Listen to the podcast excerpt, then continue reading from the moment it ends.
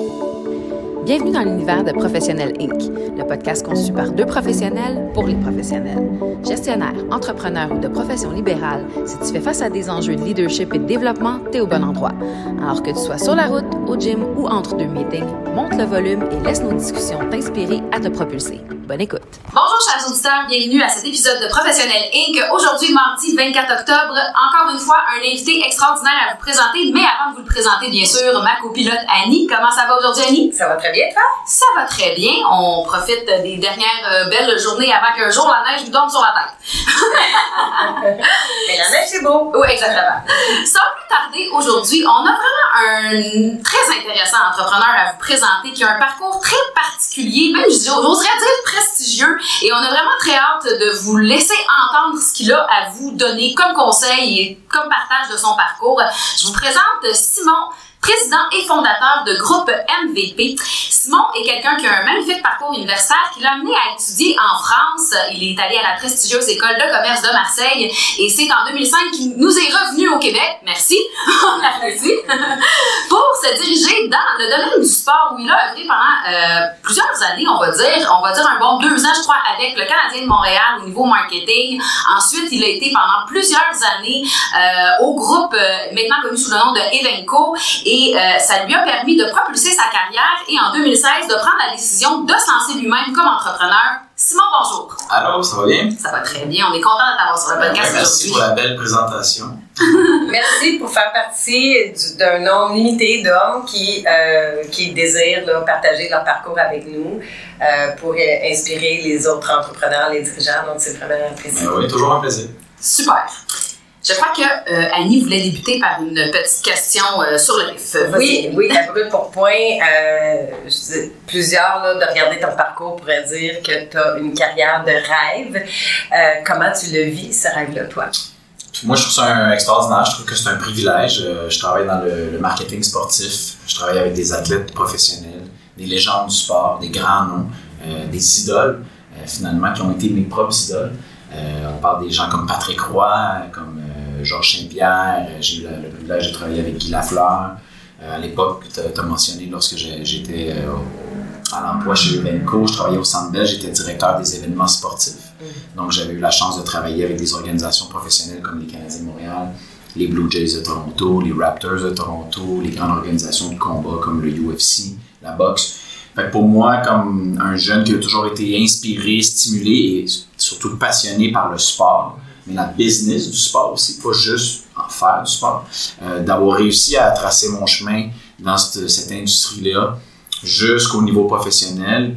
Pendant 11 ans, travailler chez Evenco comme directeur des sports et maintenant, depuis 2016, euh, j'ai lancé ma propre entreprise, une agence de marketing sportif. Et là, aujourd'hui, ben, j'aide des entreprises à développer des partenariats avec nos grands athlètes professionnels et euh, célébrités sportives principalement au Québec, puis un petit peu dans le reste du Canada. C'est vraiment un beau parcours, puis on va le dire, c'est pas donné à tout le monde de pouvoir accéder à ce type de poste-là non plus. Donc, comme Annie le disait, euh, c'est vraiment une carrière de rêve là, qui t'a amené à l'entrepreneuriat. Puis, euh, le podcast, nous, est vraiment dédié à donner euh, aux professionnels, aux entrepreneurs et aux gestionnaires, dans le fond, un paquet d'outils pour les aider à se propulser dans leur carrière, autant comme entrepreneur que comme humain. Euh, J'aimerais ça savoir, toi, personnellement, Qu'est-ce qui a été ta plus belle source de propulsion? Qu'est-ce qui t'a permis d'exploser comme ça puis de, de, te rendre compte là, que euh, tu étais fait pour, pour tout ça? Bien, j'ai toujours, premièrement, cru en moi, puis j'ai toujours cru en mes capacités, puis j'ai euh, j'ai toujours tenté de ne pas être intimidé par personne auquel je pourrais faire face. Mm. Fait que des fois, quand je regardais des, justement des professionnels, des agents de, de, sport, des grands politiciens, des gens qu'on voit à la télé, des célébrités, euh, à la fin de la journée, c'est du monde comme, comme vous et moi. Fait que c'est des êtres humains qui ont, qui ont, un feu sacré, qui ont une volonté, qui ont une persévérance, qui ont une, un acharnement dans leurs ambitions. Puis je pense que quand tu es capable de, de comprendre ce game-là, que, que, pour atteindre tes rêves, il s'agit vraiment juste de foncer. Puis à quelque part, euh, j'ai comme euh, à un moment donné réalisé qu'il fallait jamais avoir peur du rejet dans la vie. Parce que souvent, euh, on, on, a envie d'aller dans une direction, on a envie de cogner une porte, on a envie euh, d'aller parler à quelqu'un, mais on a tous peur de se faire dire non. c'est vrai que c'est pas agréable de se faire dire non, mais malheureusement, il y a beaucoup de gens qui vont s'arrêter à ça. Puis que, à cause qu'ils ont la peur de se faire dire non ou de se faire rejeter, euh, mais rejeter c'est un grand mot, on va dire juste se faire dire non, que la porte ne s'ouvre pas quand on cogne, ben, ils vont rester dans l'inaction. Ils vont pas oser faire le move. Tandis que moi, à un assez jeune âge, euh, j'ai appris à avoir aucune peur du rejet. Puis moi, je me suis dit, quand tu fais une approche envers quelqu'un, envers une entreprise, que ce soit un futur client, que ce soit un futur employeur, ou même dans notre vie personnelle, euh, un ami ou un, amoureux que tu convoites ou une amoureuse, euh, il faut toujours se mettre dans la tête, tu sais, la business et les relations, c'est toujours win-win. C'est toujours, euh, faut que les deux gagnent. Mm, Donc, quand tu es capable de te mettre dans les souliers de la personne en face de toi, comme je dis que ce soit un futur employeur ou un futur client, si tu es capable de comprendre ses besoins, puis que la proposition que tu lui apportes, tu sais que tu lui apportes une valeur, tu sais que tu apportes une valeur ajoutée, puis que cette personne-là a intérêt à faire affaire avec toi. Mais là, à ce moment-là, tu, tu y vas, tu fonces, tu fais ta proposition, tu sais que c'est win-win, tu sais que tu apportes quelque chose à cette personne-là. Donc, à la fin, si cette personne-là refuse ta proposition, le vrai perdant, c'est qui? Oui, c'est cette personne, clairement. Ouais. Donc, moi, j'ai compris ce principe-là. Et euh, ensuite, une fois que ça a été compris, ben, j'ai jamais hésité à frapper aux portes. C'est de le comprendre, c'est de le vivre intérieurement aussi, hein, parce que, tu sais, de le comprendre, c'est une chose, puis au moment où ça se produit, il y a beaucoup de gens qui vont dire Oh oui, je le comprends, mais quand ça se produit, il y a, mettre en application, il y a, il y a un petit euh, personne, un petit enfant à l'intérieur de soi qui dit Ah, tu sais, ça- c'est c'est plus difficile à, à passer au travers. Ou comme peut-être qu'une petite personne en toi, quand tu rencontres une, une célébrité, fait comme Ah! Euh, une certaine excitation que tu transformes, dans le fond, toi, en, en énergie pour te dire Ben, let's go, on y va. Ouais. Euh, fait que toi, tu le canalises de façon positive. Mais j'essaie, tu sais, j'essaie. Puis oui, ça arrive des fois que j'en, j'en rencontre des célébrités que j'ai admirées toute ma vie. Tu sais, comme exemple, je disais Patrick Roy tout à l'heure. Patrick Roy, l'ancien gardien de but de la Ligue nationale, ça, ça a été mon, mon plus grand idole quand j'étais enfant. C'est lui qui m'a donné la passion du sport. C'est lui qui m'a donné c'est là que j'ai découvert comme les valeurs derrière le sport. Parce que pour moi, le sport, ce n'est pas que les performances Mhm. sur le jeu. C'est euh, pour te rendre au plus haut niveau mondial, ben oui, ça prend un talent, mais c'est pas juste une question de talent, c'est le talent combiné à des valeurs. Puis les valeurs, ben, c'est l'engagement, c'est la discipline, c'est c'est la persévérance, c'est la résilience que ces gens-là doivent exercer tout au long de leur carrière pour se rendre là. Fait, euh, donc Patrick Roy était mon plus grand idole. Fait que quand j'allais le rencontrer la première fois, c'est sûr que j'avais un peu le cœur qui débattait. Euh, les premières fois que je rencontrais Georges Saint-Pierre aussi, je commençais dans l'industrie, c'était c'était impressionnant. tu sais, On les voit à la télé, c'est des gens extrêmement populaires. Puis là, tu te retrouves face à face avec eux et qui ont- sont en interaction avec toi parce que j'étais soit dans un rôle de producteur d'événements chez Evenco ou aujourd'hui, je travaille avec Patrick Roy sur certains projets. On- notamment, vous avez peut-être vu là, le- le- il y a deux ans la grande réconciliation avec euh, Oui, oui. Mario Tremblay, Oui. la publicité Uber Eats, mais ça c'est un projet que le groupe MVP, on a, euh, on a, on a contribué euh, à amener Patrick et Mario à ça. Fait, euh, je vis des moments qui sont, qui sont assez, euh, assez magiques à tous les jours, puis euh, je suis vraiment content de réaliser dans le fond mon rêve, un de mes rêves professionnels. C'est beau parce que les valeurs que tu disais, que toi tu vois dans ces athlètes-là, c'est les valeurs que je vois que toi tu reflètes dans ta propre carrière. Fait que tu sais, c'est les gens ou le public a tendance à juger trop rapidement la performance, puis aussitôt que l'athlète euh, démontre euh, une, une baisse de performance, ben il y a un jugement tout de suite là. Un euh, signe de faiblesse. oui, euh, certains parfois peuvent abandonner leur foi en cette personne-là, alors que dans une carrière, euh, la persévérance, c'est encore plus soutenu, je dirais, euh, par les gens, mais peut-être moins vu.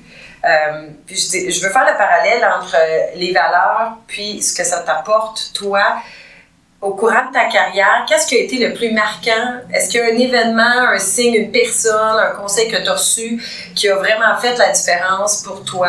Ben, c'est sûr, moi, j'ai euh. J'ai deux grands frères. Puis, euh, j'ai euh, toujours été proche d'eux. Puis, il y en a un qui, quand j'étais plus jeune, j'étais à l'adolescence, j'étais à l'université dans mon parcours académique. Euh, lui aussi était plus vieux que moi, même par contre de 7 ans. Il me transmettait beaucoup de conseils. Puis, ça reste que de la business, c'est de la psychologie. Tu sais, c'est de la psychologie. On travaille avec des êtres humains, on collabore avec des êtres humains. Fait que c'est pas juste des chiffres, c'est aussi du relationnel. Oui. Puis il y a tout le côté humain, puis le côté émotif. Fait que il m'a quand même transmis des conseils par rapport à des situations que lui vivait dans, dans l'avancement de sa carrière. Fait que, euh, puis, euh, donc, il faut comprendre la psychologie, il faut comprendre, comme je disais tout à l'heure, la, la personne qui est devant nous. Euh, plus on s'intéresse aux autres, plus les, les autres s'intéressent à nous. Euh, il faut, faut, faut être capable de toucher pas juste le portefeuille ou la raison, il faut être capable de toucher aussi le côté émotif. C'est comme gérer du personnel, c'est un gros défi, gérer des, des employés, des êtres humains, parce qu'on gère des, des, Des émotions. Des, émotions. Et donc, ça, il n'y a pas de. euh, ça varie d'une personne à l'autre et tout. Donc, euh, mais j'avais euh, un conseil qui m'avait donné mon frère, qui que je donne aujourd'hui, parfois aux jeunes, aux étudiants, c'est.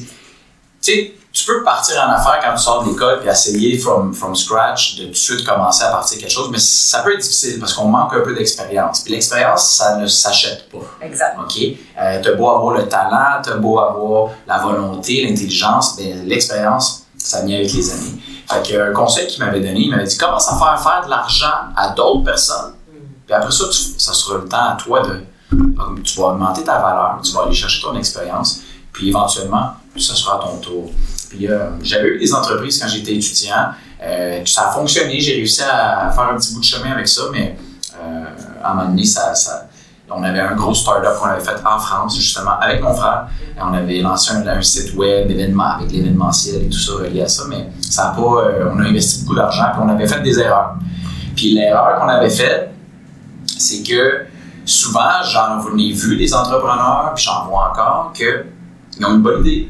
Ils ont, ils ont, ils ont tout ce qu'il faut, mais le problème, c'est qu'ils focus que sur le- les résultats Ouais. Ils voient leurs produits, leurs services vendre à 100%. Ils voient leurs leurs produits s'écouler. Ils, voient- ils pensent que la...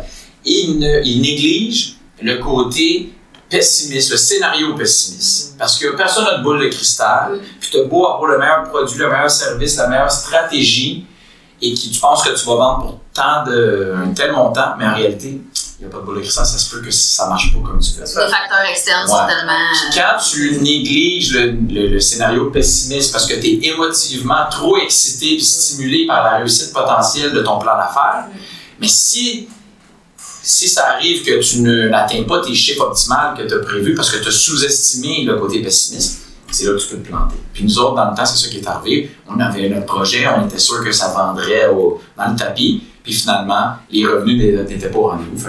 On a fait, euh, on a changé, j'ai changé de carrière, mais pas j'ai changé de carrière, mais c'est là que je me suis dit, bon, mais peut-être que je devrais essayer d'aller travailler pour une entreprise, chercher de l'expérience sur le marché du travail, puis éventuellement, ce sera à mon tour d'avoir ma propre entreprise. Puis c'est ce que j'ai fait en 2006, euh, 2005-2006. Je suis je suis allé cogner à la porte des Canadiens de Montréal, j'ai essayé de parler à Ray Lalonde, qui était le vice-président market- euh, du marketing, des Canadiens marketing et vente. Et j'ai réussi à avoir un retour d'appel, des entrevues, puis j'ai finalement obtenu un emploi là-bas. C'est ce qui a fait que ma carrière a commencé dans, dans ce domaine-là. Fait que, Puis à travers les, les, les étapes, là, que, comme tu dis, là, c'est de l'expérience sur le terrain, là, à force de, euh, d'apprendre de ses erreurs Mhm. aussi, est-ce que euh, j'amène ici le côté que tu parlais, là, un peu le dreamer, là, Mhm. comme euh, il y en a qui ont plein de bonnes idées, là, puis le rêve est tellement fort qu'ils voient juste le, le scénario optimal Ouais. et même pas le, le, le réaliste ou, ou le Mhm. pessimiste. Il y en a qui voient juste le scénario pessimiste puis Ouais. qui essaient de tout sabotage ils avancent pas, fait qu'ils croient pas assez. Euh, puis à travers tout ça, ben, il y a une pensée stratégique que tu sembles développer beaucoup à travers les, les, euh, ton évolution. Aurais-tu euh, un peu plus à nous parler de ça? Ben, donc, c'est intéressant ce que tu viens de dire parce que, tu sais, pour réussir en affaires, ça prend de la créativité, puis ça prend le côté rationnel. Ça prend un mix des deux. C'est rare qu'un individu peut avoir les deux qualités. On a soit un cerveau plus créatif, on a soit un cerveau plus rationnel. Euh, les artistes, c'est comme les artistes sont pas artistes pour rien, puis les comptables sont pas comptables pour rien. Euh, donc, c'est rare d'avoir les deux. Donc, peut-être c'est d'essayer de s'entourer de gens créatifs, de gens rationnels. Puis, une fois, puis les business, ça part des bonnes idées, mais ça part aussi de la passion. Il faut, moi, je conseille d'aimer ce que tu fais, ce que tu vends, dans l'industrie dans laquelle tu es, pour que tu sois allumé puis tu as le feu dans les yeux euh, constamment. Par contre, ça prend des bonnes idées, puis après, c'est c'est de voir, c'est pas toutes les bonnes idées qui peuvent être des bonnes business. Exact. Fait que c'est de voir c'est quoi le plan d'exécution rationnel, d'avoir cette capacité-là de prendre la bonne idée, de voir comment on peut l'exécuter dans un plan d'affaires rationnel. Moi, je te dirais, c'est un peu plus ça là où je me positionne, euh, où ce que je me suis développé, c'est dans une capacité d'exécution, puis être capable d'aller sur le terrain pour exécuter. Euh, des fois, c'est difficile, mais j'aime m'entourer de personnes créatives aussi qui amènent des bonnes idées. J'aime beaucoup ce que tu dis aussi. Puis euh, récemment, dans un de nos euh, épisodes, on parlait de euh, le manque de vision. En entrepreneuriat, c'est la vision. Moi, pour moi, c'est vraiment la base de tout, la vision, même dans la vie personnelle. Si t'es pas capable euh, d'avoir cette vision-là, de la ramener à un niveau rationnel, puis de la mettre en action, ben c'est difficile d'aller quelque part. Est-ce que tu dirais que tu as un côté, toi, personnellement, plus visionnaire ou tu as un côté plus tactique? Ben, un peu un mix des deux. Euh, j'aime ça développer des visions. J'aime ça des fois me mettre dans des situations euh, de réflexion euh, pour juste comme laisser aller les idées pour imaginer des, des, des, des dream plans, Ouais, des, master, des master plans, des fois ça. Fait que euh, je pense que ça part de ça, là, ça prend une vision, mais après ça, il faut rapidement le ramener à l'exécution. Puis comment on peut l'exécuter. Puis, puis toujours, puis quand j'ai parti mon entreprise en 2016, puis j'ai quitté mon poste de directeur de- des événements sportifs chez Evenco, c'est sûr que c'était un gros risque. Il y a beaucoup de gens qui m'ont dit euh, T'es fou, pourquoi tu fais ça C'est J'avais une job de rêve, euh, travailler pour une organisation de sport professionnel. Il y a, il y a plein de gens qui veulent travailler dans cette business-là, mais il y a peu de postes. Euh, C'était prestigieux comme job, euh, j'avais plein d'avantages et tout ça.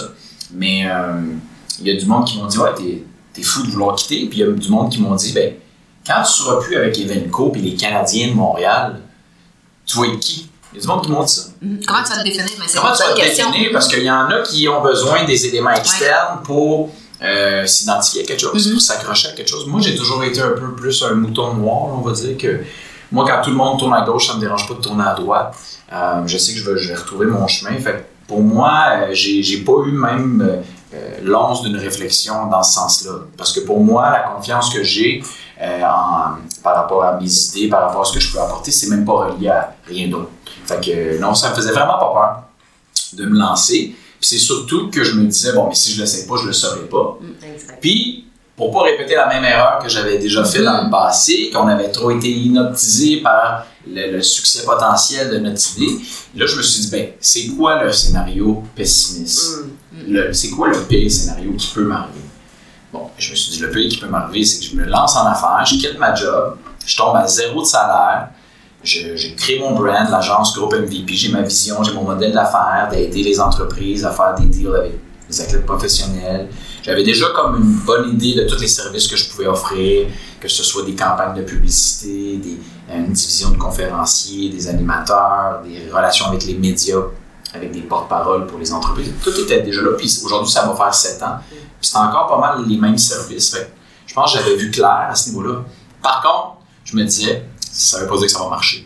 Oui, je pense qu'il y a un besoin. Je pense que les athlètes, moi, m'ont toujours fasciné parce que ce sont des exemples de valeurs positives dans la vie, comme tu disais. C'est les valeurs, valeurs, j'essaie aussi, ils m'inspirent moi-même. Que- Et je pense que ça inspire tout le monde, ça inspire les jeunes, ça inspire les gens en affaires. Euh, donc, à la base, c'était vraiment de promouvoir comme les, les valeurs positives, puis rendre accessibles ces grands athlètes-là, ces célébrités-là, à des entreprises auxquelles, normalement, ça peut être compliqué euh, de le faire. Donc, c'était la vision. Et le scénario pessimiste, ben, c'était que je pars ça, j'investis de l'argent quand même pour bâtir un site web, bâtir mon offre de service, aller cogner aux portes. Puis le pire scénario, c'est que je génère zéro revenu, zéro client. Combien de temps je suis capable de manger trois repas par jour au P2 Puis, euh, pendant, disons, un an? Mais je dis, OK, ça va me coûter combien ça de, de, de Ça allait sur le peanut. de gratter, de peanut, craft dinner. Ah, le riz à base de plat, tout ce qu'on a mangé quand on je me suis dit, combien ça va me coûter, ça, de gratter dans mes économies sur un an? Ben, je sais pas, peut-être 30 000, 40 000. Est-ce que, je, est-ce que je suis prête à vivre le pire scénario? Fait que je me suis posé cette question-là. La réponse, oui, je suis prête à le faire. Fait qu'une fois que je- j'ai identifié le pire scénario, je ça va me coûter 40 000, zéro revenu, je me retrouverai une job, je retournerai sur le marché du travail, je me retrouverai une job. Mais une fois que j'ai accepté ce pire scénario-là, j'ai plus jamais regardé en arrière, ou presque. Euh, puis euh, je me suis lancé. J'aime que tu dises presque parce que j'allais te demander, as-tu eu des downtime? Y a-tu, euh, tu sais, 2016, là, ça fait quand même plus que deux ans que tu es en affaires. As-tu eu des moments où tu t'es dit, oh my god, parce que tu sais, moi, je je suis aussi entrepreneur depuis 2011, puis je te dirais qu'il y a une époque où, euh, à tous les six mois, j'avais le goût de tout lâcher, là. Fait que, t'as-tu vécu ça à un moment donné? Moi, je te dirais ce que j'ai vécu, le doute que j'ai vécu une fois que j'ai lancé. Tu sais, j'avais beaucoup mis de doutes de côté, puis là, j'étais confiant envers moi, puis, en- puis envers ce que j'allais offrir dans le marché. Euh, mais là où j'avais des doutes, c'est que je me disais, bon, j'ai jamais été. euh, Parce que c'est une- une- mon agence, c'est une agence de marketing sportif. Puis on représente des célébrités sportives, des athlètes au niveau marketing, pour des projets, des événements, tout ça. Ouais.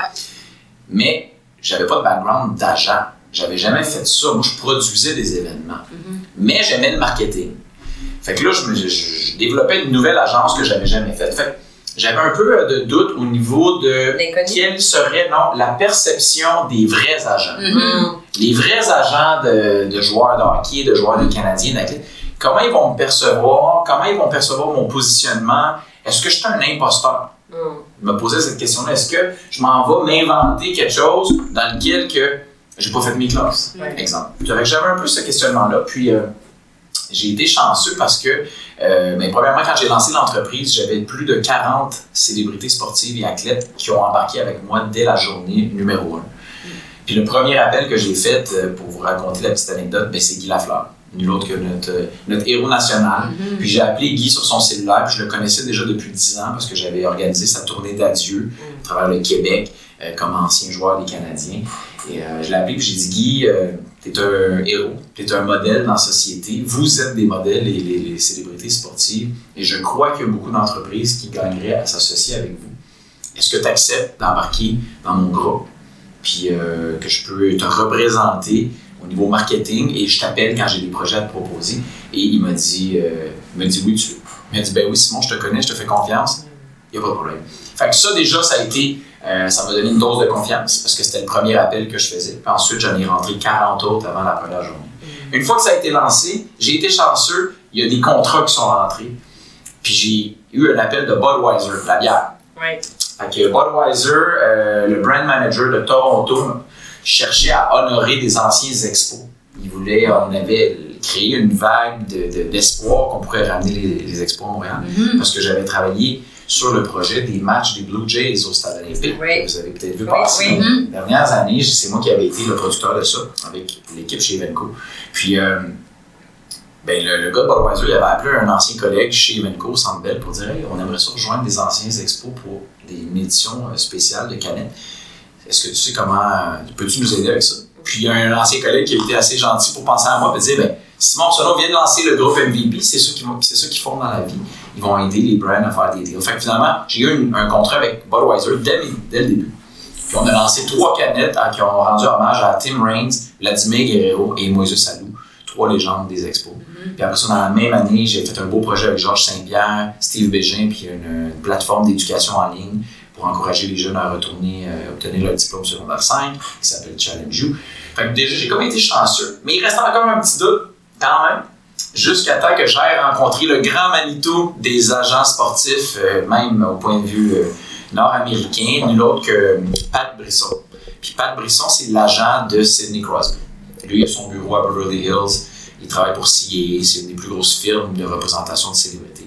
Et c'est euh, Marc Bergevin, l'ancien directeur général des Canadiens, qui me l'a introduit, qui m'a dit Si tu veux, je peux te présenter, c'est un de mes bons amis.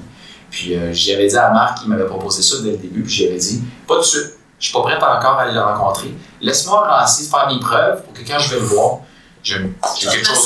euh, Ouais, ouais. j'ai quelque chose à lui montrer. Puis finalement, un an après le départ, là, j'avais déjà des bons contrats. Je l'ai rencontré.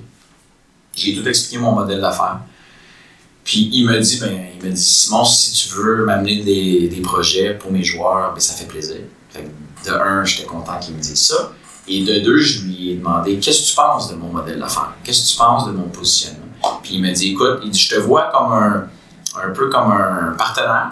Euh, quelqu'un qui peut potentiellement être un client pour nous amener des deals. Il dit, J'en ai vu beaucoup dans, dans l'industrie, mais il dit des bien structurés comme toi, avec un site web, avec une offre de service, il dit, j'en ai rarement vu.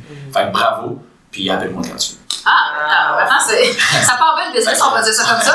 fait que j'étais à Beverly Hills, euh, je suis sorti, j'étais à Vegas, j'avais été à LA, je t'avais rencontré, je suis sorti de là, puis euh, depuis ce temps-là, j'ai- j'ai j'ai continué à foncer, puis euh, je continue à travailler en, en collaboration avec tout le monde. Puis c'est bien le fun. L'importance de développer des relations d'affaires, de les entretenir. Hein, c'est pas juste d'envoyer un courriel euh, de temps en temps, mais c'est développer cette passion-là, cette connexion-là avec les gens, puis oser demander. Hein, Les gens n'osent pas demander à leurs contacts, ils ont peur de ce que je leur dire. se faire dire non, mais ben, pour, se faire dire oui ou non, il faut d'abord oser le demander, puis demander du feedback aussi, mm-hmm. tu sais, euh, d'aller chercher des perceptions. Fait bravo, euh, bravo pour tout ça. C'est déjà quasiment le temps, tout le temps qu'on a.